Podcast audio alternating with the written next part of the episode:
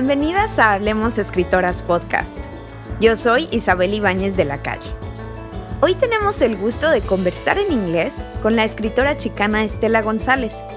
Nacida en Los Ángeles, California en 1967, Estela es una escritora y poeta que en sus obras retrata las experiencias de las personas nacidas en Estados Unidos con herencia mexicana. Estella González is the author of the award-winning short story collection Chola Salvation, published by Arte Público Press in April 2021. Her work has been anthologized in Latinos in Lotusland, an anthology of contemporary Southern California literature. What They Leave Behind, a Latinx anthology, and Nasty Women Poets, an unapologetic anthology of subversive verse by Lost Horse Press. Her stories have earned numerous awards, including Cornell University Philip Freund Prize in Creative Writing, a Pushcart Prize Special Mention, and a reading notable for the Best American Non Required Reading. At the annual International Latino Book Awards, she received a Rising Star Award for Chola Salvation, which won gold medal for Best First Book and Best Short Story Collection. Her short story manuscripts have also been finalists for the Louis Meriwether First Book Prize and the James D. Houston Award for Western Literature.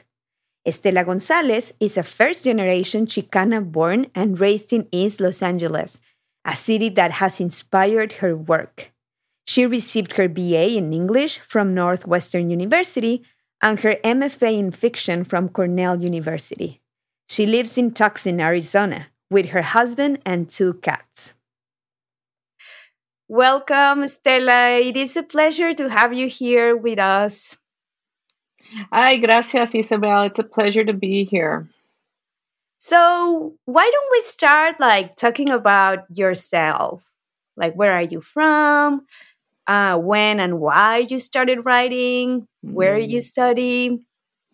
Oh my goodness. Oh, well, I'm from East Los Angeles, born and raised there. Um, went to school there, and then uh, I went to college out of state. I actually went to the uh, to Northwestern, which is in near Chicago, and Mhm. um, then uh, I went to graduate school at Cornell. Well, that was after some years.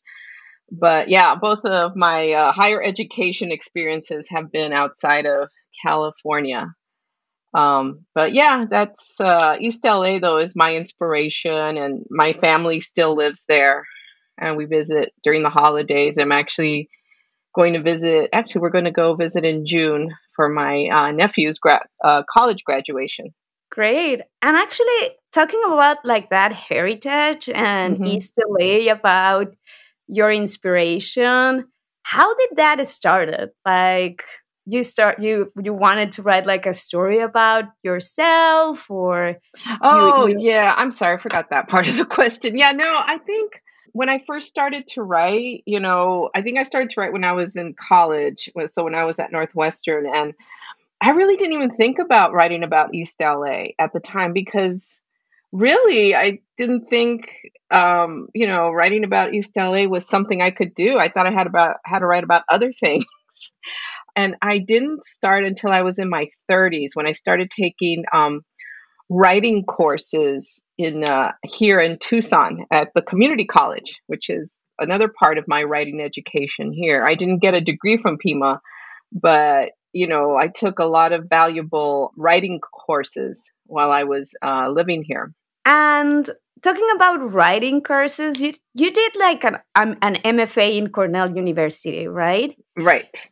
And I read in this essay that was published in Spanish, actually, Comadres Literarias, Les Sí, sí, Autores Latines, sí. uh, something very interesting that you say there about how your professors and your classmates sometimes asked you to write like these universal characters saying like universal like uh, white people much, yeah. experiences so uh, would you like to talk a little bit about that Oh yeah, no, that was interesting. When I was submit, these were the stories that I wrote when I was in Tucson, and so I brought them over to Cornell, and I would have them workshopped. And yeah, no, you know what? It happened to me at Pima too. I would uh, uh when because I was I would include Spanish, Spanglish, Caló in my stories, and some of my classmates would be like, you know, I don't understand Spanish, or can you put a glossary or footnotes?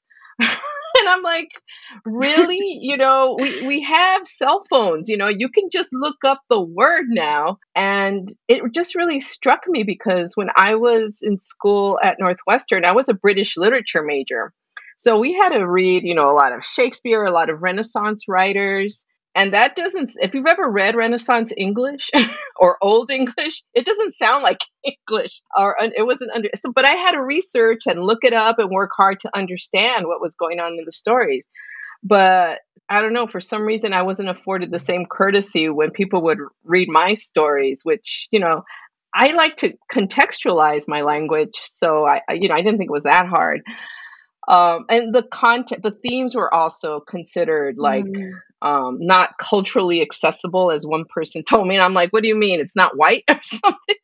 Because I would write about like colorism, about, you know, trying to be exactly. really, you know, blanquita or güera, because that was an attribute of beauty. When I was growing up, it's like the lighter your skin, the the prettier you were. And you know, and when you see like um like I would watch novelas también and and you know, it was usually the light skin or the güeritas who were the heroines of the novelas, right? The dark skin, the Indias were the maids, or you know, even in like um, you know, if you watch cartoons by Disney, the the the villains were always darker skinned or they had dark hair. I think the only heroine who has like dark hair back in my day was mm-hmm. Snow White. She was the only one with black hair. Everybody, all the other like princesses were blonde. So I think that culture you know was you know it, it's all it's all over it was all over. But if they, they're just like well I, you know they couldn't understand that concept of lightening your skin. Um luckily um i had uh, two other women of color in my cohort and they pointed out and they were asian and they're like no that that happens in asian cultures too. This lightening uh, you know of the skin as uh, lighter skin as beautiful. And you know they were also colonized too. So this internalized colonialism was something that, you know, my white colleagues weren't really aware of. That's very interesting. Do you think that has changed a little bit like in the last I don't know 10 years or do you do you feel that we are still negotiating that? I think in some ways we're still negotiating that. I I thought I saw a statistic somewhere that said like only 2% of writers published in this country are like Latino writers. It could be less. I think it's still it's still an issue. Um, and we need to expand, you know, we need to again publish more non-white writers from different you know i mean different kinds of american culture because i'm american too you know? My american culture is different from yeah. you know the african american experience or you know the asian american experience. It's different from other latino experiences right? We're, chicanos are not the same as boricuas or as you know uh, central americans you know? We're all different in different ways and i think people have to open that up. I think people still think well when they when you hear latin culture it's you know mexican it's like well no it's all kinds of salvadoran you know it's uh, yeah. Uh, puerto rican it's guatemalan you know it's all over. It's, uh, it's we're all different. Anyway yeah. Yeah it's very diverse. Yes. and for the audience that might not be that familiar with the term Chicana or Chicano or Chicanx, mm-hmm. Is it exactly the same as being Mexican American? That term, or can you can you explain a little bit about the term?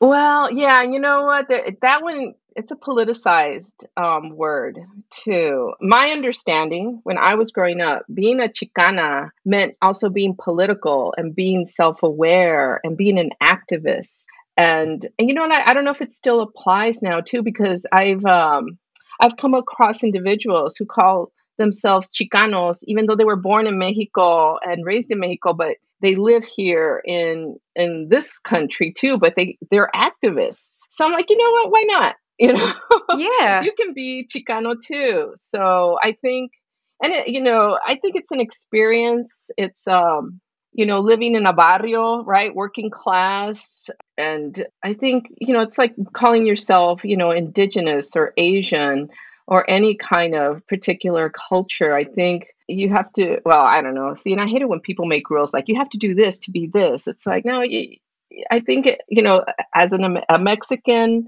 as a child of Mexican immigrants born in this country, I feel like, you know, I have to be an activist in some way. I have to resist the dominant, you know, narrative of that white is a better culture. It's like, no, I think it's different. All of our cultures are valid but we have to keep on saying that. yeah, and I actually think that your collection of short stories, Chola Salvation, can be read as a very political piece at the same time. I mean, I don't know if you wrote it with that intention, but it is about all these characters that are struggling a little bit with their race or their gender or even both, canonic ways of seeing the body. Um, so why don't we talk about a little bit mm-hmm. Chola Salvation, which has won many awards. And I honestly found it very enjoyable, very, very well written. And we can talk a little bit later about also how you use the language. Oh, but I would you. like to know the process of creating these short stories and if you like had the intention mm. of breaking this kind of silence that um, people in your community might have experienced in the 80s, which all your stories are like around the 80s? Yeah, they mostly take place around that time. And I think, I don't know how old you are, Isabel, but that time, you know, that was a time when Reagan, you know, um, was president. Um, we still had the Cold War going on. And, you know, and it had been 20 years since the Chicano uh, moratorium and the civil rights movement had happened in East LA. The uh, my my high school, Garfield High uh, High School, had walkouts. You know, all the students walked out because to protest the um, terrible educational hmm. conditions. Mm-hmm. I did not know that when I was going to high school there. None of the teachers spoke about it. There was an erasure of that history in my own high school that had been so prominent in that movement. And I think at that time too, there was this whole idea about assimilating. There was there was no MEChA club. There was um, I think they had a, a quote culture club, but mm. you know this idea of blending in, blending in, not causing trouble. Go to college, go to school, and go outside of East LA. Go somewhere you know quote prestigious. You know like Stanford or UCLA the community colleges were not really offered mm-hmm. as an mm-hmm. option and I, I, taught at community colleges and they're fantastic you know and, and, you know and they're they are predominantly accessible to brown and african american students people of color because they are low cost and you know my family wasn't rich i you know i got into debt you know going to a four year university i really didn't think about that when i applied to college but it was sort of downplayed going to a community college and i'm like well that's kind of a disservice i think to a lot of people because they are fantastic places to get all your gen eds done and then you can go to the university. But i think at that time it was just you know pride in our mexican culture wasn't really or and in our activist past was not uh, discussed, not even in our classrooms. You know, Sandra Cisneros' book, House on Mango Street, was published in 1983. I was in high school at that time. I did not know about her until maybe the 90s, like late 90s, mid 90s. I'm like, they should have taught this in our schools, but they didn't. I don't, I think the only women that they taught that I remember was Jane Austen and um, the Bronte mm-hmm. sisters, Charlotte and Emily Bronte. And they're all white women, you know, from from England yeah. and from the 19th century, actually. yeah, exactly. And and but you know, and they taught like Hemingway and Steinbeck and Faulkner, you know, all those dead white guys. But you know nothing. No I, we didn't even have african american authors. I don't remember one african american author or indigenous author that we read. It was all white. So I, I, think that time when i think about that time and i write about that time it, it was oppressive in many ways. If you were not white and rich and cis you know cis het male um, you know we had aids the AIDS crisis was going on. The mm-hmm. homophobia was so awful in school. I mean, I wasn't gay, but I wouldn't have wanted to be gay at that time because if you found if people found out you were gay, you were mercifully or, or mercilessly, sorry, mercilessly bullied. Saw that, and it was you know you don't have the words or the knowledge. You just go along with what you've been taught or what you've seen, and it was a hard time. And I think that's why I go back to it because it really made an impression on me. Yeah, and actually, you mentioned Sandra Cisneros, and I am also thinking mm-hmm. like at that time, also Gloria Anzaldúa was like yes. publishing and thinking about all these things that now they feel more natural to think about um, oh, mestizaje yeah. and, and Mexican Americans or Cherríe Moraga queerness. Queerness. But yeah. do you like? Yeah. Uh, do you think your work can be part of this Chicana feminism, or?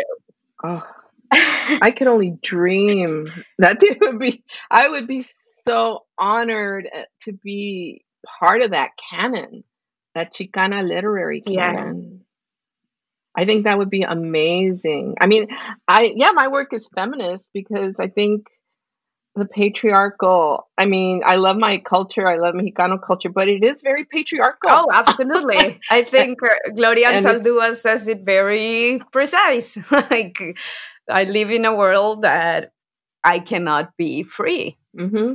Yep. Yep. And and that's something that I resist, right? And we, you know, we still resist it. You know, we struggle against it. And um but I also, you know, I love writing about it too because some people read it and they say, "Oh, I never thought of a quinceañera as being oppressive." it's like, yeah, it can be. Yeah, that's I mean, if that's true. not for you, I mean, and that's okay if you love quinceañeras, if you want to do a quinceañera. But at my when I was younger, be, uh, doing a quinceañera what felt like I was being paraded for men to, you know, it's like here she is, you know, she's ready for, you know, marriage and children. And I'm like, I don't want to do that. Yeah, totally. And I think I, I would like to talk a little bit about, but maybe in just one second, about Isabella, the main character of Chola Salvation. She mm-hmm. feels that way. Right. But before going that way, I just would like to know we were talking about Anzaldúa, Moraga, and what other authors mm-hmm. have influenced yes. you? Oh, Elena Maria Viramontes mm-hmm. is another major author. I, you know, when I read The Moths, because she's from East LA too. Oh. And she graduated from my high school. Also, we actually had the same history teacher. I found out later, but she writes about East LA, um, and she, you know, Uh, uh, she talks about the neighborhoods. I actually, I don't know if you've ever read her book. Their, their dogs came with I haven't, them. but I, I need to and now. It's about.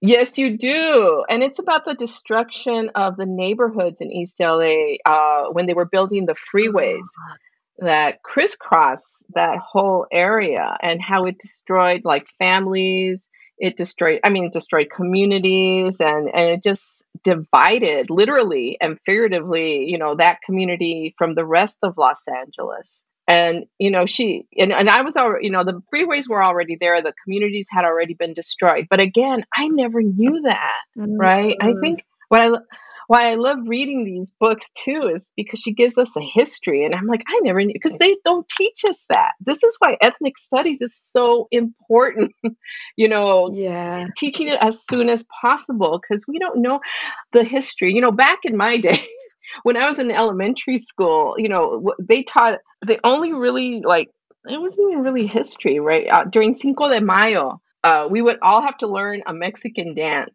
all of us, all the kids in the school. And then we would perform these dances every Cinco de Mayo. And we're like, what is Cinco de Mayo? We don't even know what that is. And somebody said, well, it's Mexican Independence Day. It's like, no, it's not. Yeah. I know. I have heard that, like Happy Independence Day, or because I am also Mexican. Uh, and uh, you were speaking about like how your education was very, very white male centered, and that was my experience as well mm-hmm. in Mexico even if well of course we were reading authors in spanish but female writers were not in the syllabus in the syllabi never so i have a similar experience as you right, in that sense right. but let's go to chola salvation your book sure, let's go. it was published in 2021 if i'm not mistaken for uh, arte right. publico press Chola Salvation is the name also of the first story. Just for the audience to know, in your culture, what a chola is. Like when you say chola, what are you talking about? Cholas were the girls that your mothers warned you about. Cholas were the girls who wore a lot of makeup and they had sex outside of marriage, right? They were young, they had sex. Some of them got pregnant, which is the, the worst thing you could do, I think, in my mm-hmm. family, according to my family. Pero, you know, they, they were uh, malcriadas, they were sinvergüenzas. They didn't have, um, you know, they didn't follow rules, right? They were, they talked back, they were rezongonas, as my mom used to like to say. They uh, dressed very like you know their bodies were exposed or they wore really tight like well the cholas in my day wore like tight cam- camisoles mm. and they wore pants Ooh, that was the big trigger because you know a, a real lady you know wears dresses according well that, again this was back in the 70s and 80s and they wore those they were called dickies and they wore hush puppy shoes and they wore a lot of makeup they wore eyeshadow they had thin eyebrows and dark dark lipstick to emphasize you know their i think their best features right? Their lips their eyes their you know their face right? They made their face very prominent. And you know they, they some of them were con- were in gangs that is true but some of them were not. It was kind of like a lifestyle to show like hey you know i look good and i'm going to go hang out with my boyfriend and i'm going to do whatever i want. You can't tell me what to do. They were very defiant and that mm. was something that you know my family right you know, the way I grew up was you you obeyed. You know, you have to obey your mom, especially your dad, and you never stayed out late at night. And you didn't wear makeup. We were not allowed to wear makeup until we were 16, mm-hmm. and not a lot. And we couldn't paint our nails. And you know, the cholas did all that. They did all that. So, and they drank and they smoked. Oh. wow. Yeah, actually, the cover of the book, oh my God, I love the cover of the book. It's a Virgen de Guadalupe, beautiful. like a child. She has a tattoo, she has this dark mm-hmm. lipstick. I think it's a very beautiful illustration that that is one of the best uh, book covers I've seen lately. So yeah, this is something that happened in that happens in the story, right? It's Isabella. This is this is a 15 year old girl that it's struggling with domestic violence, being abused by her father, right? And she has like this kind of supernatural mm-hmm. encounter with Frida Kahlo and La Virgen de Guadalupe. I think it's an incredible idea. How did how did you come right. up with that? I was well. The, the, I wrote this story when I was at Pima Community College, and um, at that time, I think there was a resurgence in Frida Kahlo's art, and I think the movie came out. I think within the first few years, um, but she was like super popular. She, I went to see her um, paintings at uh, at the Heard Museum in Phoenix, and and and you know, and she was Mexicana. She, you know, she was defiant I loved her attitude. And, you know, I was also um, coming, like, finally starting to write. I, you know, because I felt insecure about my writing. And also, when I, I first told, like, my parents that I wanted to be a writer, they were like, you know, you're not rich. Mm. you know, only rich people write because they have the time and the money. And I remember I didn't really get the, that support either from my ex husband when I told him I wanted to be a writer. He's like, no, you got to go to work. He was a Mexicano too and he grew up in the same neighborhood. And it's like you work. When you writing is not work or it's not considered work uh, you know unless you're getting paid. And you know writers sometimes don't get paid. We just do this for the love of it. Or it takes a while to get paid. But you know finally i just said I'm going to do it. You know, I don't need people's permission. And by that time, I was divorced, but I was working and I would just get up super early and start writing. And, you know, the same with Frida Kahlo, you know, she had a struggle against, you know, this uh, resistance to, uh, towards women uh, being artists in a way. Um, her family, well, her father was a photographer and he encouraged her. Her mother wasn't so supportive. but and her husband Diego Rivera, although he was a terrible husband, he did encourage her to draw and write and paint. And mm. Yes, so I and she went through a lot with him, and I, you know, I, I just felt like we're kind of in parallel. We're living parallel lives because my husband was terrible, her husband was terrible.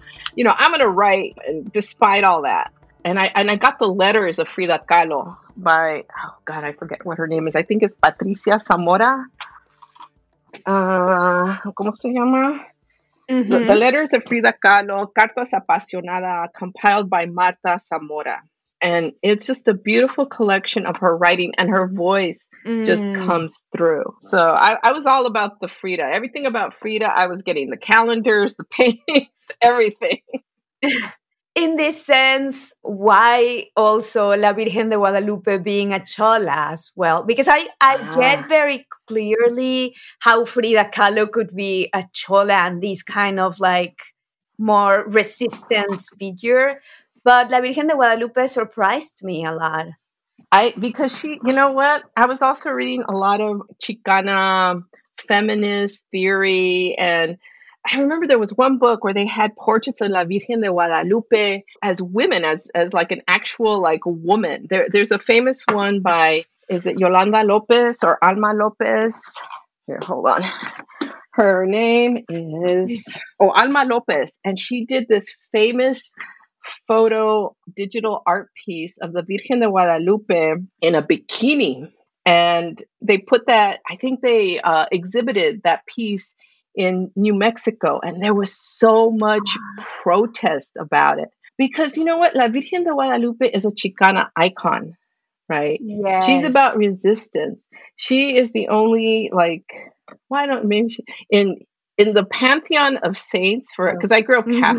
She was the only dark skinned Santita or, or, or Virgen that I remember seeing and she is the goddess of the Americas. She's the mm-hmm. one that people turn to. That my mother, my mother is named after her, and but she she can be defined. She's also indígena. She has an, an indigenous background or history. She, you know, the thought of seeing her as defiant, uh, not seeing her as a cudgel to punish us with. You say you should be like La, like La Virgen when La Virgen gets hurt every time you sin. Mm-hmm. You know, instead of all that, I started seeing her more as a supporter of feminists a supporter of women, like the other Chicana activists were, were portraying her as. And so I started just to picture her that way. And the way she she looked like some of the women that I knew.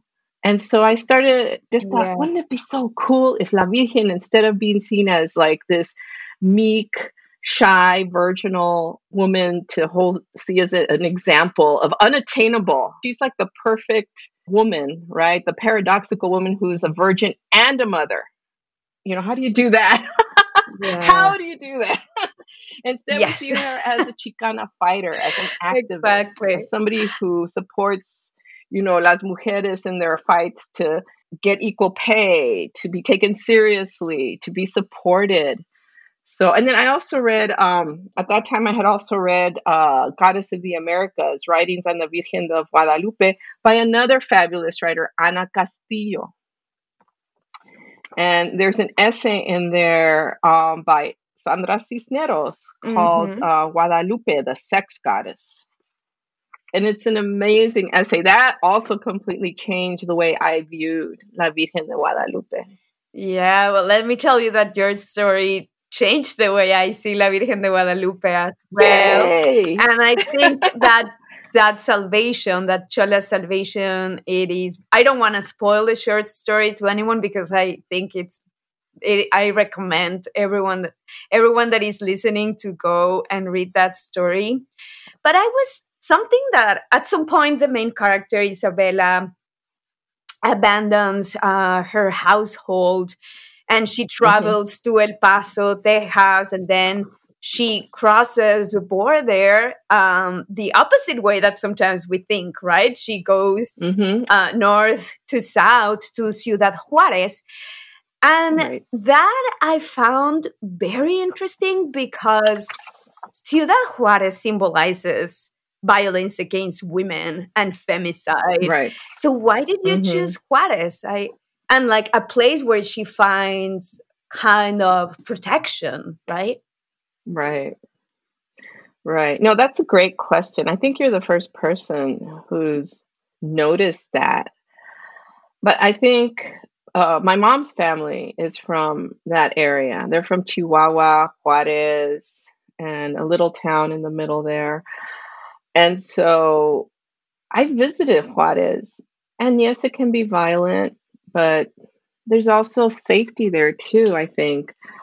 I mean, both sides of the border are pretty violent. Mm-hmm. I mean, we just mm-hmm. had a shooting at a Christian private school in this country. And there are thousands of yeah. indigenous women who have are missing and black women too in this country. I think there's also mm-hmm. a factor of you know media biases. I mean, eh, portraying. I mean, Mexico is always portrayed as this violent country, Whereas like violence, there I think like the there was a report by the FBI saying that there are five thousand indigenous women have been missing and murdered like across Canada and the US. I mean, I think there's violence on both sides of the border and especially against women, but there's also safety and love. Yes, too. that was very beautiful about that part and I also read it as like the invisible violence that sometimes we don't see and the, the worst thing is happening in inside her own home right which is like exactly. this story of incest so right. i i think that is like a very interesting point of view how like in terms mm-hmm. of breaking this idea that people sometimes migrates to the United States to be safer. And I know in a lot of cases it is, but it's not it's breaking also like the idea of the american dream and being like in a peaceful place just because you cross the border so i thought that was like really really interesting and it gave me a lot to think about to be honest that that short story and good. i was thinking also like if you have a particular interest in coming of age stories because you have other 15 year old or young women in your stories, like for example, in Happiness is right next to you and I hate my name. Um, those, mm-hmm. I think Lucha is in I hate my name. Is Lucha is the main character, right? And they are both young right. women. Um, are you particularly interested in coming of age stories? I, I, you know, I like them. I love coming of age. I like adults, uh, women's. But I think coming of age has a particular attraction because that's when your awareness about, you know, what's going on in the world is really shaping, or you start to be, you know, you start to notice many things at that age. I think that was also well maybe because for me that was a a very hard age you know as a as a young woman as a young girl because you know you know you're getting your period you're you know you're you get oh i got zits. And you know you're noticing your body your body starts to become an object of it can become an object of derision it's it becomes an object of scrutiny. Suddenly your body is more important than who you are at that age mm-hmm. i think.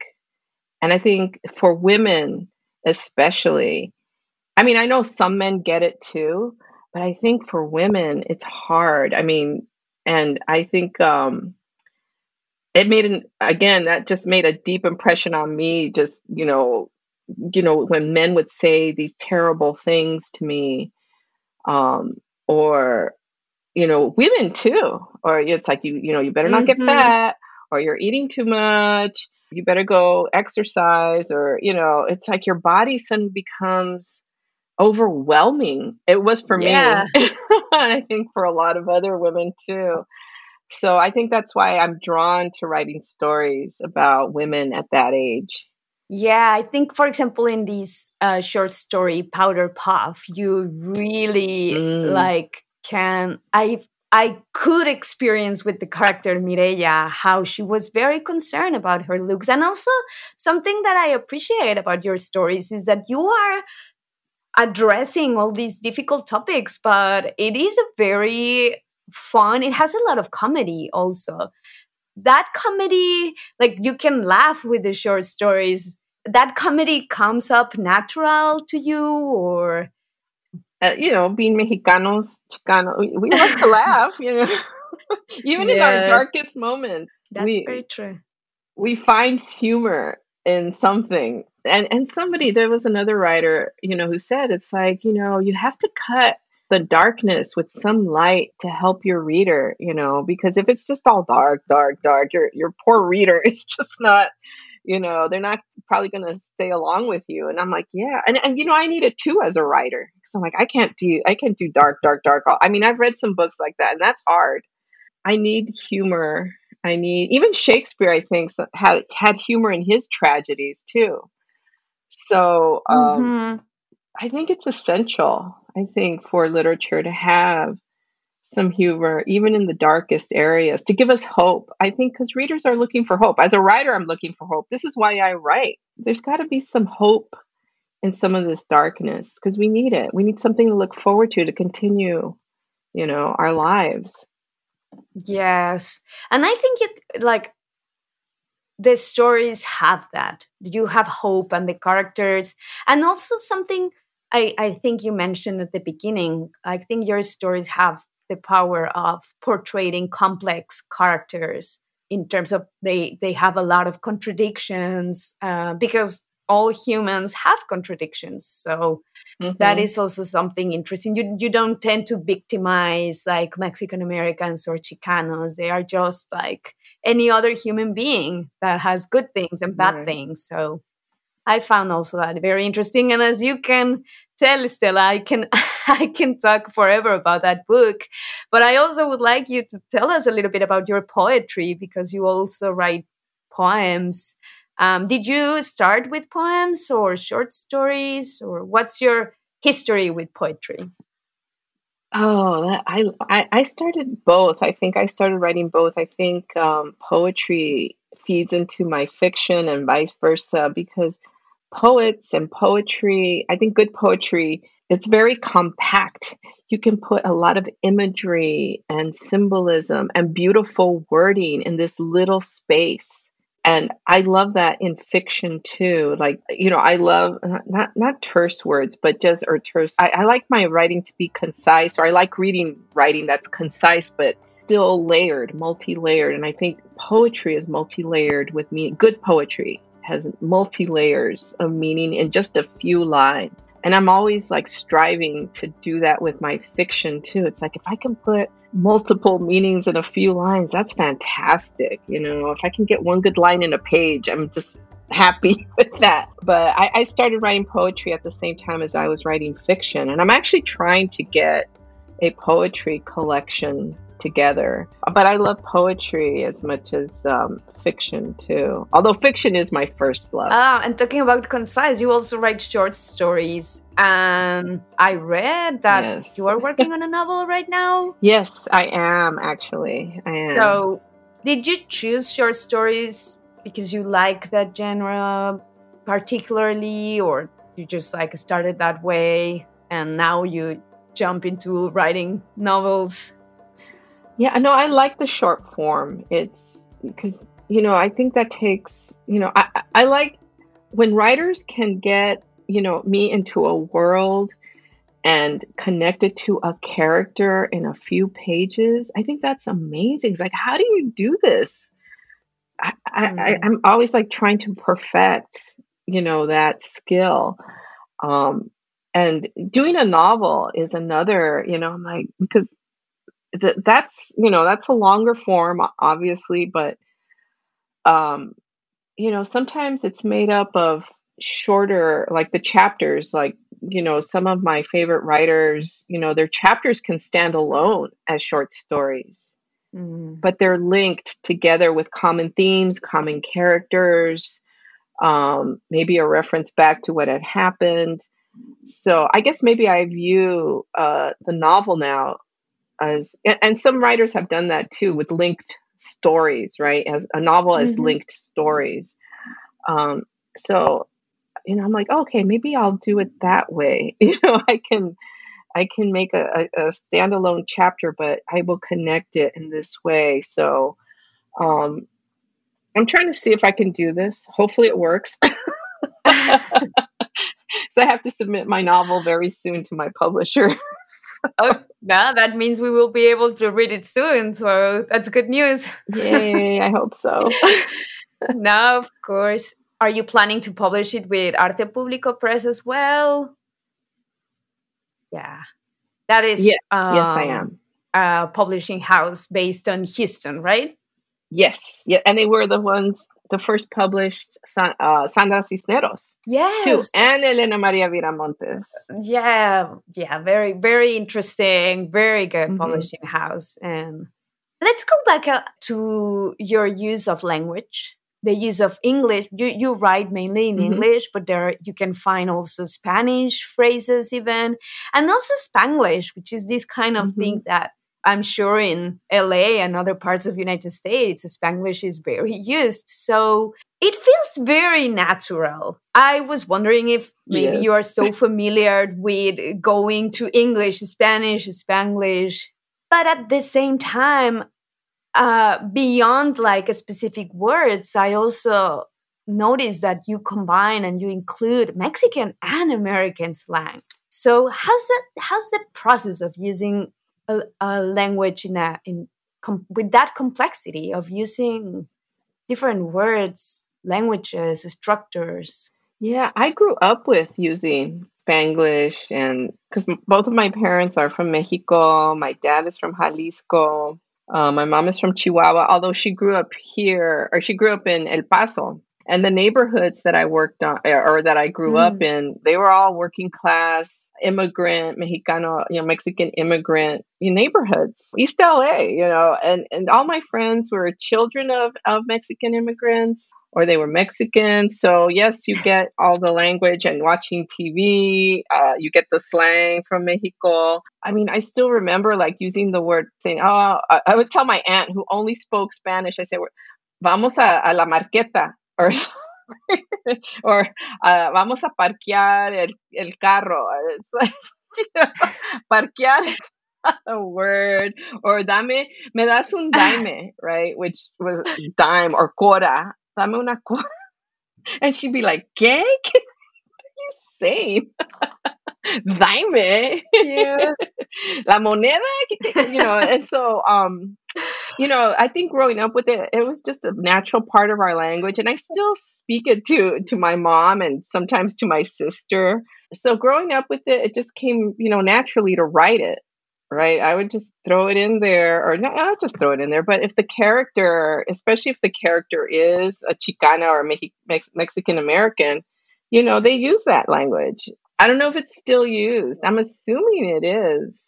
Um, but and when I was growing up in East LA, that mm-hmm. was the mm-hmm. language I used it with my classmates too, or with my my friends at school. We would use Spanglish because that's what we knew. That's what we grew up with.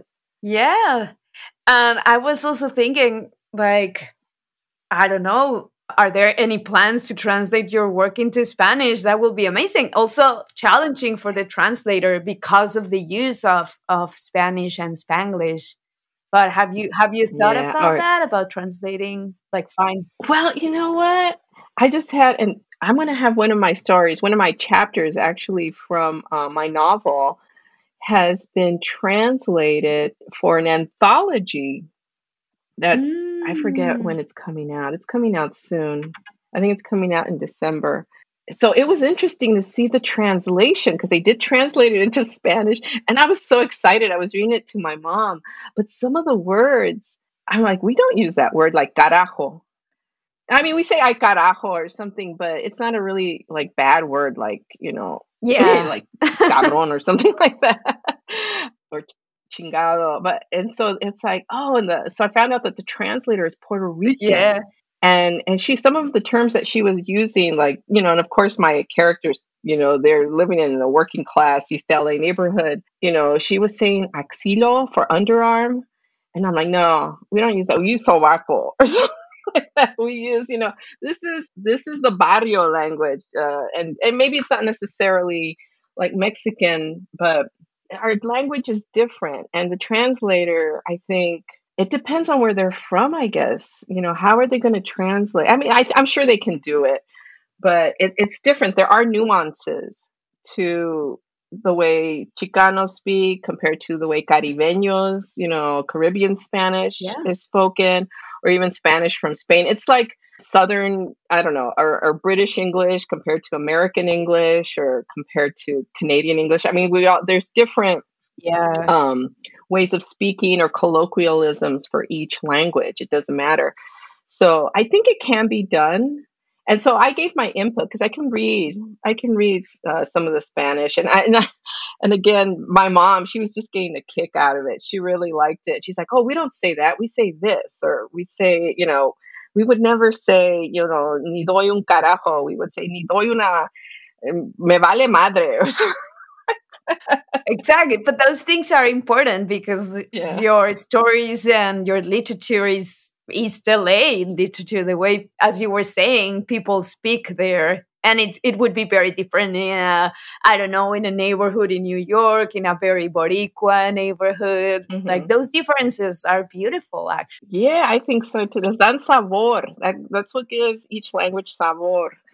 Yeah. Yeah. And also the use of pop culture like you sometimes mm. use Los Tigres del Norte or or very specific cultural aspects oh, of yeah, Mexico. Yeah. I'm curious about how you incorporate that pop culture into your literature. Well, I love music, and I use a lot of music. I think in uh, my stories, and again, when I harken back to the '80s, I just remember the groups that were popular back then and the music that I loved back then because they uh, they were kind of like the soundtrack to my to my life. I felt like they were, and like love songs especially, you know, because I was always you know crushing on some boy, and they were always rejecting me. a big drama, and songs were a big thing. I think also at the time too, a lot of movies that I loved had musical soundtracks. Grease, I loved Grease. I loved Footloose. I loved, you know, anything with a good soundtrack. And they didn't have to be musical movies, they just had to have the music. So, and then, you know, there's a lot of music in our neighborhood. My dad used to love to listen to the radio to, you know, the rancheras. He always had a ranchera going. He had a big, like, those big stereos, the you know that were in the wooden, you know, there was wood built around them. I forget what those are called. Um, and he had all these records, right, with Vicente Fernanda, Fernandez and Lucha Villa. And, um, you know, he played them, he loved them. So did my mom, but she was more toward, she leaned more toward the pop. She loved her oldies, right? She loved Elvis. She loved, um, Rick, Ricky Nelson and Buddy Holly, but mainly Elvis. She loved Elvis. But there was always music going on in our house. And of mm-hmm. course, I loved like the new wave. I was into a lot of goth music. I, I think that that was also part of me rebelling against, you know, um, you know, my I, I think the, the, assimilation thing played a role mm-hmm. in that too. Because I'm like, I'm not, you know, I'm an American. I listen to American music, which was really British. think about it. a lot of it was British music. It wasn't really American music. Yeah, music. I think plays. I think it, it helps shape my identity in a lot of ways. I think pop culture does that with a lot of people but music for me especially that that part of pop culture very in, in, integral integral to my um my, my identity mm-hmm. yeah and i think as a reader you can relate because you know a lot of those things mm-hmm. and mm-hmm. it is easy to be like oh i i get you at least myself i had the sensation that i could know your characters better because the use of the music they were listening you can tell some some things about a person mm-hmm. uh, with the music they listen to or the books they like reading mm-hmm. so i think your characters are very well constructed in that oh thank sense. you so I mean, Estella, this has been very beautiful, very beautiful mm-hmm. conversation. It has been a pleasure. I don't know, is there anything you would like to add? Or you would like to to say before we finish? And I just like to encourage all the Latinas, Chicanas, all of you to please, you know, write, get your stories down. They are valid and we need more of them. We just need more of our stories out there. And I love that this podcast helps, you know, disseminate this information to Spanish speakers, English speakers, anybody, you know. Um, I think it's a beautiful way to do this. And thank you so much for for having me. Oh, thanks to you. It was a pleasure.